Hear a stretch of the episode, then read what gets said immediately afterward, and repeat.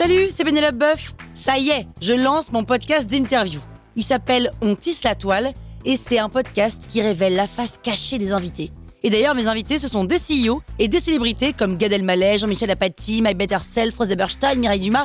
Et évidemment, je pose des questions qu'on n'ose pas toujours poser et je leur fais faire des tests, des challenges, je leur fais jouer l'harmonica, grignoter des trucs, bref.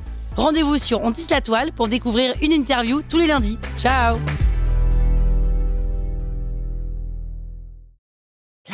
Sur écoute. Salut, c'est Caroline Jurado. Vous avez envie de capter la crypto? Vous êtes au bon endroit. Un épisode par jour et vous aurez fait le tour. Vous allez devenir riche. Power Angels.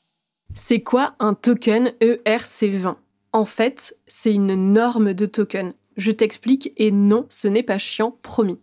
Avant l'existence de cette norme, à chaque fois que quelqu'un voulait créer un nouveau token, mais un truc simple, hein, juste un truc qui te permet de transférer de l'argent, il devait se taper de recoder toute la fonction en oubliant potentiellement des éléments super importants. Sauf qu'on l'a vu, un smart contract, ça ne se modifie pas, donc faut pas se foirer. Et en fait, à l'époque, il y avait des tonnes de tokens hyper foireux à cause de ça. Alors il y a des gars sur Ethereum qui se sont dit Hey, mais si on définissait une norme de ce que doit pouvoir faire un token de base, comme ça tout le monde pourrait l'utiliser, et on n'oublierait pas la moitié des éléments, et ça serait trop cool.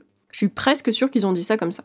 Il faut savoir que la communauté Ethereum, elle utilise un réseau qui s'appelle Ethereum Request for Comments, qui leur permet de se proposer entre eux des améliorations. Et le gars qui a proposé cette norme, c'était la 20e request, donc ERC, donc Ethereum Request for Comment 20. Ça se voit qu'ils avaient personne au marketing pour gérer le DOS. Une grande majorité des tokens sont des tokens ERC20, enfin des tokens qui fonctionnent sur Ethereum, et c'est super important de le savoir, parce que ça te permet d'être sûr que tu es sur un token qui est fiable.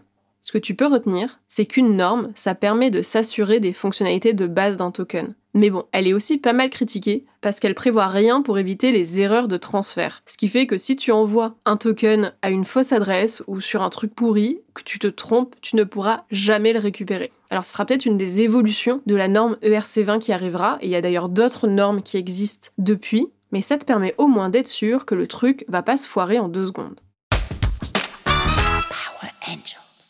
Toile sur écoute.